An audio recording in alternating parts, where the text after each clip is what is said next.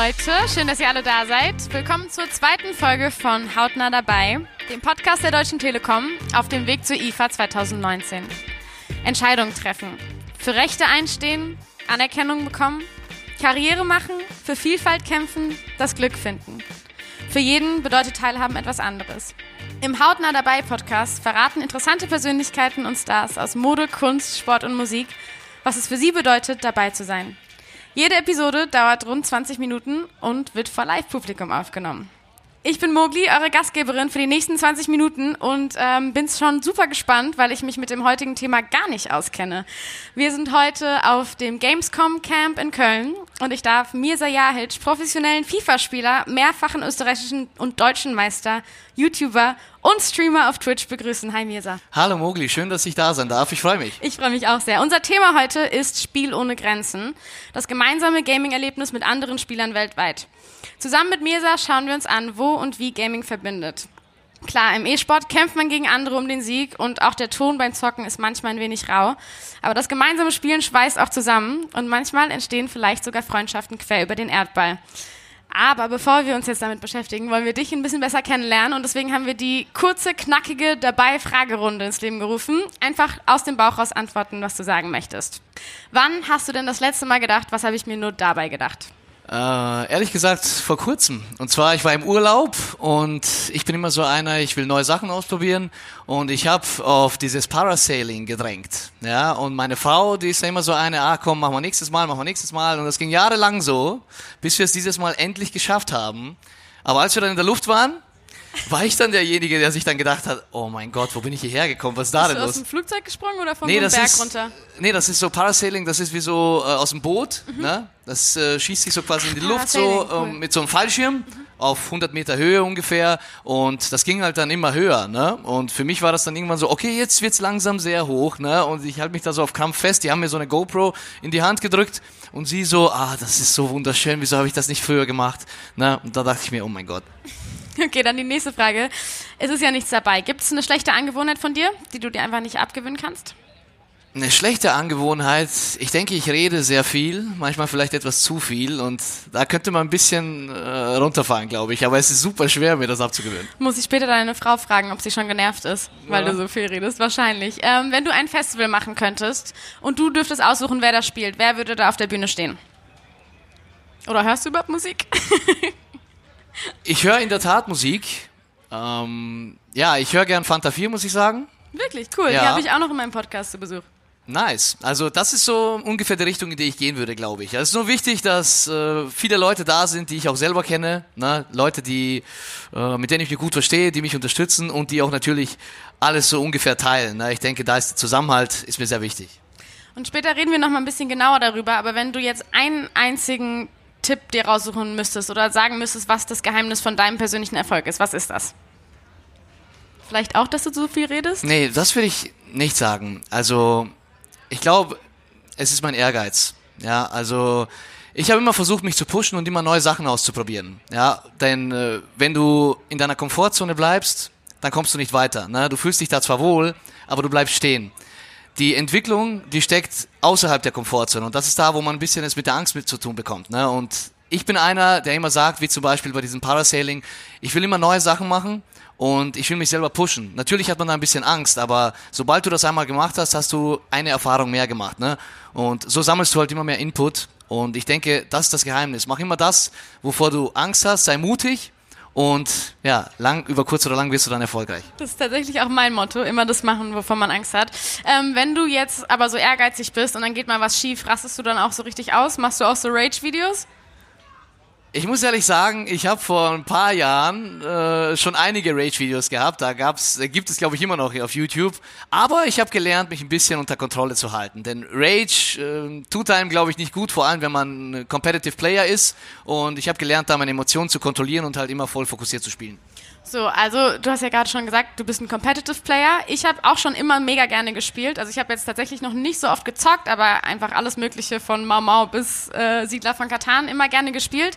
Und schlechte Verlierer nerven jeden, aber ich persönlich finde es voll cool, wenn man sich freut, wenn man gewinnt, weil es gehört ja dazu zum Spaß. So, hast du einen bestimmten Signature Move, den du machst, wenn dir was besonders gut glückt oder wenn du gewinnst? Also ich habe einen Signature-Move, der ist entstanden, als ich angefangen habe zu streamen. Und zwar ist das das Klumpenherz. Ja, das ist Was? Klumpenherz Ein heißt Klumpenherz? das. Ja, Klumpen. Also es muss dir vorstellen, das ist, ich wollte mal ein Herz machen, also wenn neue Leute dazukommen und die mich unterstützen oder ähm, irgendwie mir folgen, dann habe ich immer ein Herz rausgeschickt. Nur war ich scheinbar zu blöd, ein normales Herz zu machen mit den Händen und das hat ausgesehen wie ein Klumpen. Dann haben mir die Leute gesagt, Mirsa, du, das, das ist doch kein Herz, das ist ein Klumpen, ja, lern doch mal ein Herz. Und dann habe ich mir gedacht, im Endeffekt, okay, nein, ich, ich mache das einfach weiter und so ist dann irgendwie das Klumpenherz entstanden. Das ist mein Signature-Move. Okay, die Leute sehen das ja jetzt hier nicht, aber kannst du es einmal für mich machen? Ja, sehr gerne. Okay, sieht überhaupt nicht aus wie ein Herz. Es ist einfach nur ein Klumpen. Okay. Was hast du Ja. denn gemacht? Ähm, hast du auch früher viel so Mamau gespielt oder Karten? Also hast du dich schon immer für Spiele interessiert? Ja, immer schon. Also von klein auf. Ich muss sagen, ich habe gern auch so äh, verschiedenste Kartenspiele gespielt. Ich habe auch von an, früh auf so ein bisschen natürlich auch auf der Konsole und so weiter gespielt, aber ich durfte halt nicht so viel spielen, na, logischerweise immer nur so ein bisschen. Äh, auch nicht zu früh angefangen, aber ich habe immer das Gefühl gehabt, ich beherrsche das sehr gut. Na, je älter ich wurde, ähm, das war so im Gefühl, okay, ich bin ein recht guter Spieler und später habe ich dann gemerkt, okay, ich bin doch noch besser als viele andere. Gibt's denn, also was ich mich frage ist, das, das Schöne an äh, Online-Spielen ist ja, dass sie so komplex sind. Gibt's denn überhaupt heutzutage noch ein Brettspiel, was deine Spiellust befriedigen kann? So, spielst du irgendwie noch Siedler von Katan oder tatsächlich nur noch? Also, ich muss ehrlich sagen, ich habe früher Schach gespielt im Verein.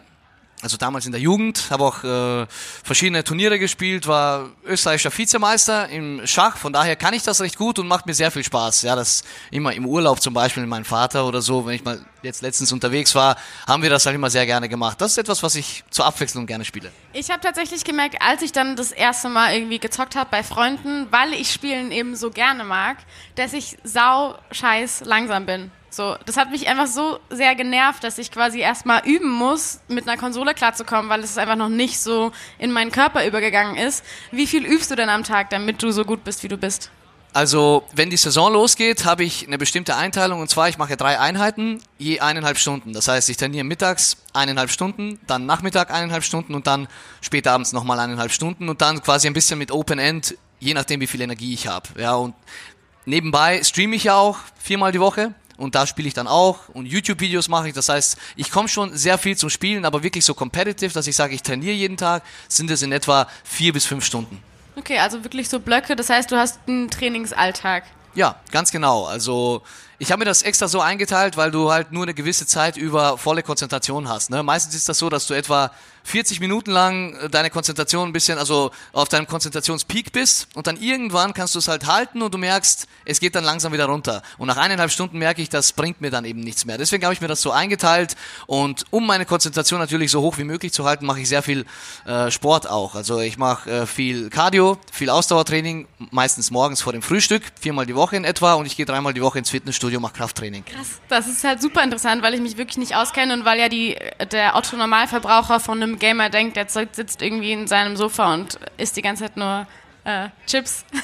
Ja, das äh, haben wir in letzter Zeit öfter, ge öfter gehört, wir Gamer, aber das hat sich in letzter Zeit auch sehr stark entwickelt, muss ich sagen. Und ich bin so einer, der auch gern zeigen möchte und der auch gern das mit den Leuten teilt. Ich sage dann immer, Leute, es ist wichtig, ja, vor allem fürs Gaming einerseits, natürlich auch, damit ihr konzentrierter seid, aber natürlich auch für euren Körper. Ausdauersport, Kraftsport gehört einfach dazu. Vor allem äh, aufgrund von der Haltung, da wir als Gamer halt sehr weit vorne sitzen. Vor allem, wenn du am PC spielst, da hast du immer diese, ähm, diesen Buckel quasi. Und da wird's dann irgendwann gefährlich. Vielleicht nicht am Anfang, aber in fünf bis zehn Jahren fängst du dann Ja, so zu gehen, bekommst gleich, Rückenschmerzen. immer gleich sitzt, jeden Ja. Tag. Na klar, Deswegen kann man dann mit Sport das gut ausgleichen. Cool. Macht dir das noch Spaß oder ist es äh, meistens nervig?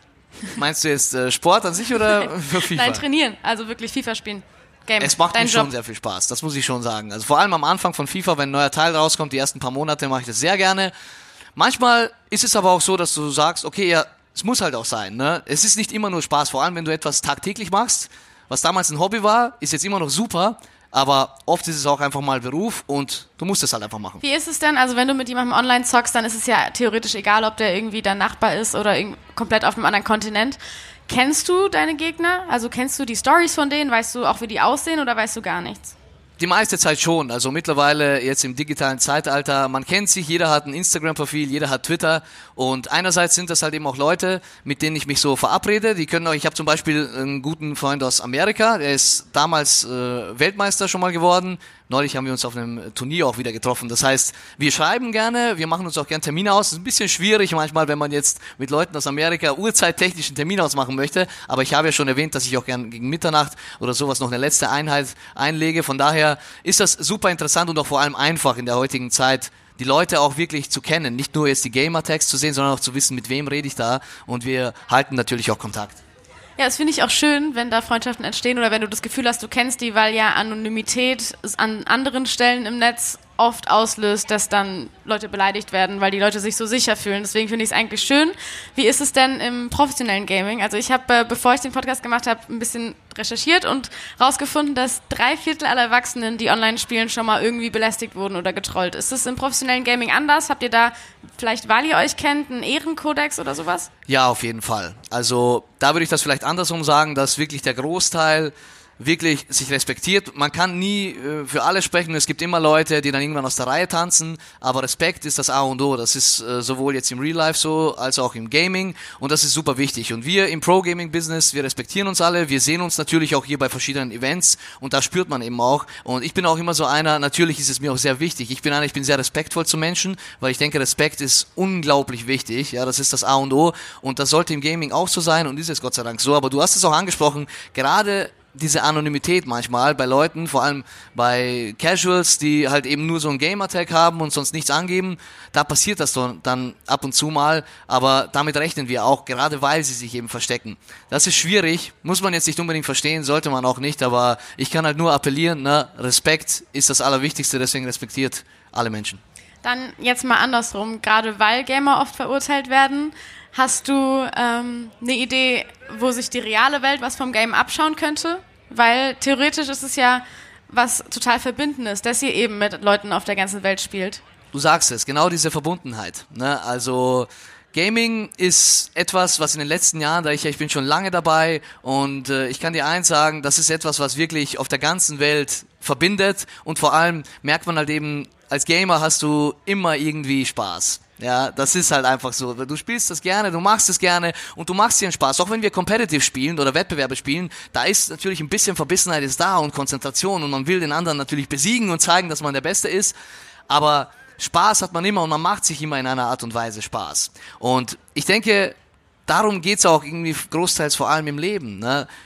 Es ist halt wichtig, dass man Spaß hat, dass man jeden Tag hernimmt und dass man jeden Tag auch wirklich zu schätzen weiß. Weil es ist ein Tag und der Tag ist vorbei und den hast du nie wieder.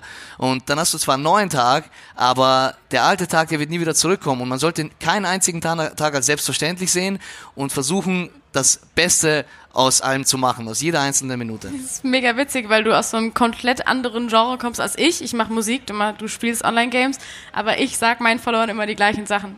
also tatsächlich sage ich immer so, ihr solltet mutig sein, ihr solltet euch euren Ängsten stellen und es ist wichtig, dass ihr darauf hört, ähm, woran ihr Spaß habt, weil das Leben sollte schön sein, man sollte sich Spaß machen. Du hast ja auch noch ein ähm, Buch geschrieben, wie du quasi von einem Hobby-Gamer zu einem Profi-Gamer gekommen bist. Und ich kann mir vorstellen, dass es hier vor Ort und auch sonst viele Leute gibt, die das interessiert, weil sie selber gerne zocken und denken, boah, geil, würde ich auch gerne Geld mitverdienen. Was würdest du den Leuten denn sagen? Also was ich in diesem Buch vermittle, ist einerseits natürlich das Wissen, was ich mir über die Jahre angeeignet habe, wie ich zum Pro-Gamer geworden bin, was alles wichtig ist. Und worauf ich auch in diesem Buch eingehe, ist vor allem eben verschiedene Sachen, verschiedene schwierige Sachen, wie zum Beispiel auch Familie. Ja, und wie man den Leuten, wie man den Eltern erklärt, dass man ein Ziel hat, professioneller Spieler zu werden, Gamer zu werden. Es ist kein leichter Weg und das sage ich auch dort. Und ich möchte dort eben auch vermitteln und zeigen, dass nicht alles nur schön ist. Ja, man sieht so Pro-Gamer, der verdient damit sein Geld, das ist alles wundervoll, ich will das auch, ne? Sondern es hat auch seine Schattenseiten und auch schwierige Phasen und zwar auch Opfer, die man bringen muss. Das heißt, nicht alles ist hier Friede, Freude, Eierkuchen und man muss wirklich bereit sein, das Ganze auch zu machen. Und das möchte ich in diesem Buch halt eben vermitteln und zeigen, schau mal, ist das wirklich etwas für dich? Und dann gebe ich halt auch grundlegend Tipps, aber beim äh, FIFA-Spielen beziehungsweise beim Pro-Gaming ist das ähnlich wie im echten Leben auch. Ja, wenn du etwas wirklich erreichen möchtest, dann musst du bereit sein, natürlich erstmal viel Zeit zu investieren, viel Freizeit. Ja, das ist mal das allererste. Und du musst bereit sein, Opfer zu bringen. Denn wir haben ja nur eine begrenzte Zeit zur Verfügung. Freizeit, sage ich mal. Ich sage es immer, Einerseits hast du Verpflichtungen. Das ist, wenn du in die Schule gehst, dann ist Schule das A und O. Da schaust du, dass du immer das Bestmögliche machst. Und dann nutzt du natürlich erstmal die Zeit, um alles für die Schule zu erledigen. Bist du da fertig, hast du das gemacht, dann kannst du deine restliche Zeit nutzen. Denn das ist das Wichtigste, dass du deine Schule machst, ja, dass du äh, maturierst, sagt man bei uns in Österreich, ja, hier ist es halt Abitur machst, dann vielleicht sogar studieren gehst und du hast dann immer noch Freizeit. Aber du musst halt bereit sein. Sagst du jetzt zum Beispiel, ich nutze die Zeit und ich bin jetzt mit Freunden unterwegs und ich chill jetzt oder ich schaue Netflix oder so, oder ich nehme die Freizeit und arbeite selbst an mir und an meinem Traum, irgendwann Pro-Gamer zu werden. Ja, und das muss man wollen und man muss vor allem auch daran glauben, dass man es schaffen kann. Und das ist das A und O. Und was auch wichtig ist, ist, weil ich eben Familie angesprochen habe, offen und transparent eben auch mit der Familie sprechen, weil ich zum Beispiel hatte eben ähm, es nicht so leicht. Ja, ich wurde nicht unterstützt. Bei mir war nicht so das Verständnis da über eine lange Zeit. Ich war auf mich allein gestellt. Nur meine Frau hat mich unterstützt, wofür ich sehr dankbar bin. Danke sehr, mein Schatz. Ähm, und es war halt eben super schwierig für mich. Und ich habe viel daraus gelernt. Jetzt mittlerweile unterstützen sie mich, weil sie sehen, okay. Ich wollte gerade fragen, wie ist es denn jetzt? Ja, jetzt unterstützen sie mich. Ne? Ich muss aber auch ehrlich sagen, das hat mir am Anfang zumindest ein bisschen gefehlt. Na, jetzt freut es mich, dass es so ist und ich bin auch sehr dankbar dafür. Aber deswegen möchte ich anderen Leuten den Ratschlag geben, geht wirklich transparent damit um, erzählt den Eltern, erklärt den Eltern und zeigt ihnen vor allem dieses Business, wie das heutzutage aufgebaut ist, was das für einen ähm, professionellen Weg genommen hat, was man da heutzutage auch verdienen kann und wenn man von den Eltern halt auch unterstützt wird und supportet wird, dann ist es viel einfacher. Ja. Ich habe noch eine Frage. Und zwar war ich vorhin äh, im Zug hierher und es fällt mir gerade ein und ich wollte dich fragen, ob du die kennst. Und da war so ein, so ein eine 81-jährige Frau und dann auch ein älterer Herr, die auch hier auf dem Weg zur Gamescom waren. Und die heißen, glaube ich, zockende Senioren oder sowas. Kennst du die?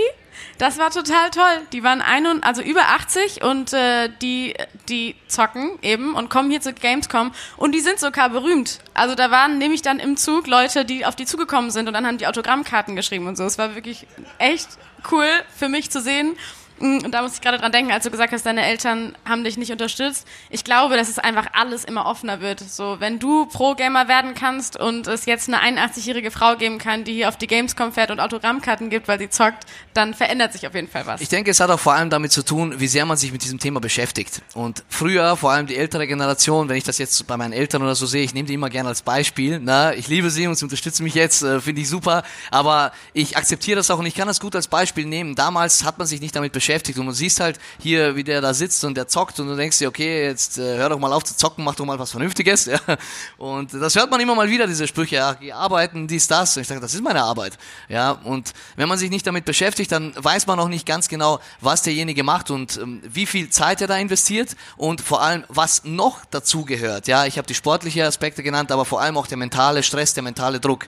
Das ist alles sehr, sehr anstrengend mit der Zeit und das muss man auch kontrollieren, da gehört auch viel Erfahrung dazu. Und wenn man sich da ein bisschen mehr damit beschäftigt, ja, dann wird man merken, okay, das ist ein echter Beruf, ja, und deswegen versuche ich das ein bisschen mehr den Leuten näher zu bringen. Ja, deswegen super cool, dass du hier warst und darüber gesprochen hast. Ich finde, wir hatten ganz, ganz viele interessante Punkte heute, aber ich versuche es ein bisschen zusammenzufassen.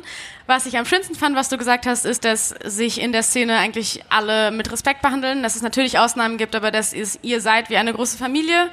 Ich glaube, es ist auch wichtig, nochmal zusammenzufassen, dass es einfach echt ein harter Job ist, der sehr viel Ehrgeiz verlangt, zum Beispiel von dir, sehr viel Durchhaltevermögen und dass man eben kein Couch-Potato ist, sondern dass du Sport machst, Cardio, fit sein willst und ehrgeizig bist und einfach ähm, alles im Griff hast und deinen Job gerne machst. Danke, dass du hier warst. Sehr gerne, danke für die Einladung.